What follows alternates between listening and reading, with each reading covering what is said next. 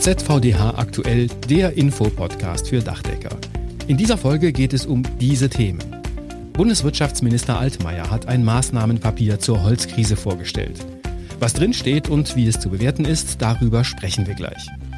Die Sonderbedingungen zum Kurzarbeitergeld sind bis zum 30. September verlängert worden. Welche Voraussetzungen zu erfüllen sind und welche Unterstützung es gibt, erfahren Sie in dieser Ausgabe. Und es geht um das Klimapaket der Bundesregierung. ZVDH und der Bundesverband der Ziegelindustrie fordern eine Ergänzung des Pakets. Dazu habe ich mit dem Hauptgeschäftsführer des Bundesverbandes Ziegelindustrie, Matthias Friedrichs, gesprochen. Ich bin Wolfgang Schmitz, herzlich willkommen und schön, dass Sie auch dabei sind. Die Bewältigung der Holzkrise beschäftigt uns weiterhin.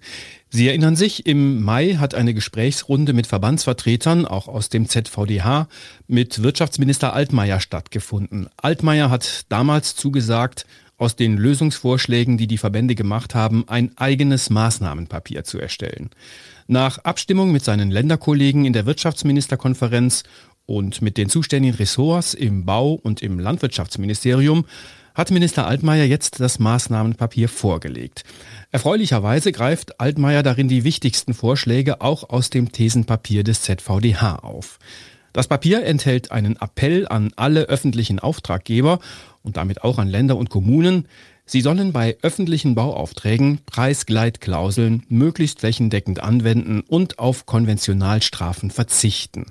Ein weiterer Punkt, es soll die Einschlagsbegrenzung für Fichtenholz schnellstmöglich aufgehoben oder ausgesetzt werden. Wichtig ist auch die Unterstützung des Wirtschaftsministeriums beim Ausbau der Kapazitäten in der Sägeindustrie. Das Maßnahmenpapier enthält ein deutliches Bekenntnis zur Stärkung regionaler Wertschöpfungsketten, was aus Sicht des ZVDH zur Stabilisierung der kleinbetrieblichen Strukturen in Deutschland wichtig ist. Wie der ZVDH die Altmaier-Vorschläge einschätzt, Dazu ZVDH-Hauptgeschäftsführer Ulrich Marx. So erfreulich das Papier in Sachen Konkretheit auch ausfällt, man muss allerdings sehen, es handelt sich in den meisten Fällen zunächst mal um politische Absichtserklärungen. Auch konzentriert sich das Maßnahmepapier sehr stark auf die Ressource Holz, während Lieferengpässe und Preissteigerungen bei anderen Baustoffen wie Kunststoffen oder Metallen ja im Dachdeckerhandwerk mittlerweile äh, auch stark zunehmen. Trotzdem, aus unserer Sicht ist das Maßnahmepapier ein wichtiger Meilenstein, an dem sich das künftige politische Handeln messen lassen muss. Deshalb sehen wir es auch sehr positiv, dass Herr Altmaier ankündigt, eine Arbeitsgruppe auf Staatssekretärsebene mit den betroffenen Ressorts einzurichten, die dann regelmäßig über die Situation auf dem Rohstoffmarkt und in den Lieferketten beraten soll. Wir bleiben noch beim Thema, denn die Baumaterialkrise hat in einigen Betrieben ja bereits dazu geführt, dass Kurzarbeit angemeldet werden muss. Auf Mitinitiative des ZVDH sind die Sonderbedingungen für Kurzarbeitergeld zunächst bis zum 30. September dieses Jahres verlängert worden. Da die Krise aber ja leider anhält, hat der ZVDH eine Verlängerung bis mindestens Ende des Jahres gefordert. Darüber muss die Bundesregierung noch entscheiden. Welche Voraussetzungen müssen Betriebe jetzt nach heutigem Stand erfüllen, um die vergünstigten Zugangsregeln zum konjunkturellen Kurzarbeitergeld zu nutzen? Die betrieblichen Mindesterfordernisse für die vom Ausfall betroffenen Mitarbeiter gelten bis 31. Dezember 2021, wenn bis zum 30. September Kurzarbeit neu oder nach einer Unterbrechung von mindestens drei Monaten erneut eingeführt wird. Dabei reicht es aus, wenn mindestens 10 Prozent der Mitarbeiter von einem Entgeltausfall von jeweils mehr als 10 Prozent betroffen sind. Für Kurzarbeit nach dem 30. September müssen im jeweiligen Kalendermonat mindestens ein Drittel der Beschäftigten einen Entgeltausfall von jeweils mehr als 10 Prozent ihres Monatsbezugs haben. Bei der Beschäftigtenzahl sind Auszubildende übrigens nicht mitzurechnen. Die Erstattungsmöglichkeiten sehen dann wie folgt aus. Für Kurzarbeit bis zum 30. September werden die auf das Kurzarbeitergeld entfallenden, allein vom Arbeitgeber zutragenden Sozialversicherungsbeiträge vollständig erstattet. Die pauschalierte Erstattung beträgt weiterhin 37,6 Prozent vom fiktiven Entgelt. Für Kurzarbeit ab 1. Oktober sinkt die Erstattung auf 50 Prozent der Sozialversicherungsbeiträge, also 18,8 Prozent vom fiktiven Entgelt. Wichtig, Betriebe, die mit Kurzarbeit erst ab 1. Oktober beginnen, erhalten nach aktuellem Stand keine Erstattung mehr. Schauen wir noch ein Stück nach vorne. Ab dem 1. Dezember gilt dann wieder die Grenze für Saisonkurzarbeitergeld. Das heißt, bei witterungsbedingtem Ausfall reicht eine Stunde an einem Arbeitstag. Bei Ausfall aus wirtschaftlichen Gründen, zum Beispiel Auftragsmangel, ist kein Mindestausfall notwendig. Ab diesem Zeitpunkt werden für die gewerblichen Arbeitnehmer die angefallenen Sozialversicherungsbeiträge wieder vollständig erstattet. Die Bundesregierung hat kürzlich den Entwurf eines Klimapakts vorgelegt. Darin ist eine Pflicht zur Installation von PV- bzw. Solarthermieanlagen für alle Neubauten bzw. bei größeren Dachsanierungen vorgesehen.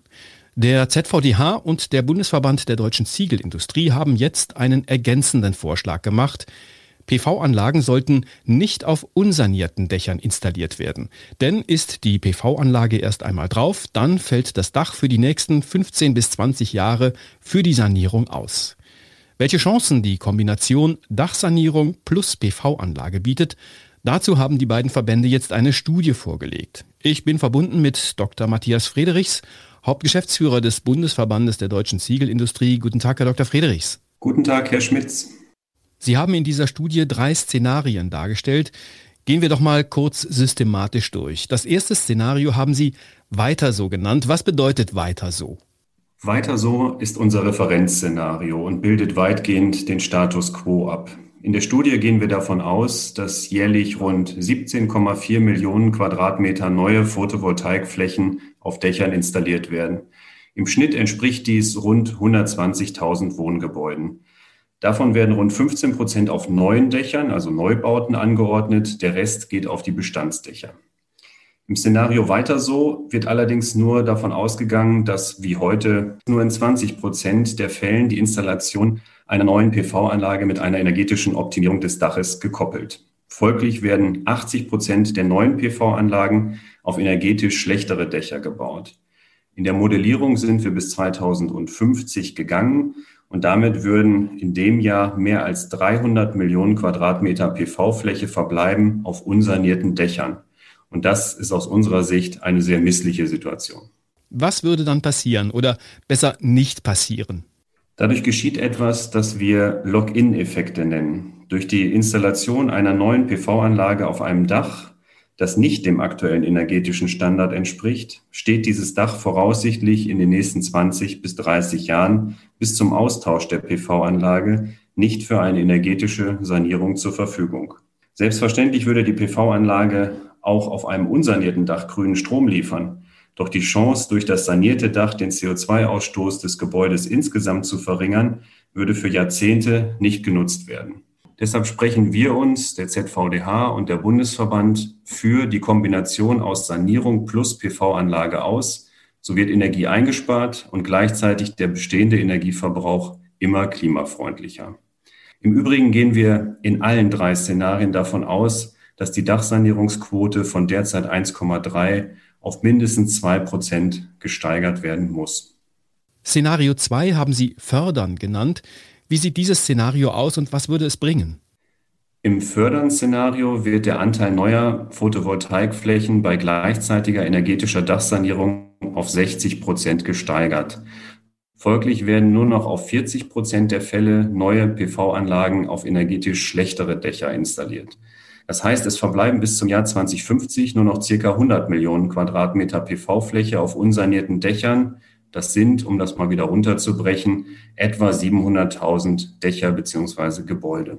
Dadurch können bis zum Jahr 2050 insgesamt 105 Millionen Tonnen CO2 eingespart werden. Und das ist natürlich ein beträchtlicher ähm, Anteil. Und um diese ökologisch sinnvolle Kombination beider Maßnahmen auch wirtschaftlich vertretbar zu machen, sind aus unserer Sicht hier ganz gezielte Förderanreize notwendig. Und deswegen hat das Szenario den Namen Fördern. Im Szenario 3 geht es etwas robuster zur Sache. Das Szenario haben Sie fordern genannt. Was sollte denn gefordert werden? Bei dem Szenario fordern wird eine PV-Installation auf unsanierte Dächer komplett unterbunden. Dadurch gibt es im Jahr 2050 gar keine PV-Fläche mehr auf energetisch schlechteren Dächern. Damit lassen sich dann sogar 116 Millionen Tonnen CO2 einsparen, was für den Gebäudesektor ebenfalls ein immenser Beitrag wäre. Okay, das wäre dann sicherlich das letzte Mittel, wenn die Sanierungen nicht in gewünschtem Maße vorankämen. Deswegen nochmal zurück zu Ihrem Fördervorschlag. Wie sieht der aus? Wie sollte der Staat hier unterstützen? Für die energetische Dachsanierung gibt es im Rahmen der Bundesförderung für effiziente Gebäude BEG bereits eine Förderung von Einzelmaßnahmen an der Gebäudehülle von heute 20 Prozent. Bei Einzelmaßnahmen hinsichtlich der Anlagentechnik gibt es aktuell sogar Fördersätze zwischen 20 und 45 Prozent. Und genau hier haben wir auch angesetzt und fordern für die Kombimaßnahme Photovoltaik plus energetische Dachsanierung eine sogenannte Kombiförderung 25 Prozent plus 20 Prozent, also insgesamt 45 Prozent bei gleichbleibenden förderfähigen Kosten. Dieser Anreiz ist aus unserer Sicht notwendig, um die klimawirksamen Potenziale der Kombimaßnahme sinnvoll zu nutzen. Ebenso wichtig wird es sein, dass hier schnell seitens der Politik gehandelt wird. Der Gebäudesektor hat vergangenes Jahr als einziger Sektor die Klimaziele nicht erreicht. Es ist sozusagen auch ein Spiel gegen die Zeit, Deshalb schlagen wir vor, dass in den ersten 100 Tagen der neuen Bundesregierung gleich die Arbeit aufgenommen wird und ein eine Million Dächer Sanierungsprogramm auf Basis dieser dargestellten Kombiförderung aufgelegt wird. Dieses eine Million Dächer Sanierungsprogramm könnte die entscheidende Dynamik auf Deutschlands Dächern entfesseln und auch für die Steigerung der Sanierungsquote insgesamt sorgen. Vielen Dank, Dr. Matthias Friedrichs, Hauptgeschäftsführer des Bundesverbandes der deutschen Ziegelindustrie. Sehr gerne. Das war ZVDH aktuell, der Infopodcast für Dachdecker, Ausgabe 6. Juli 2021. Diesen Podcast gibt es alle 14 Tage neu, überall da, wo es Podcasts gibt. Empfehlen Sie ihn gerne weiter, der oder diejenige wird sich darüber freuen. Die Themen hat Claudia Büttner zusammengestellt. Ich bin Wolfgang Schmitz. Ihnen eine gute Zeit.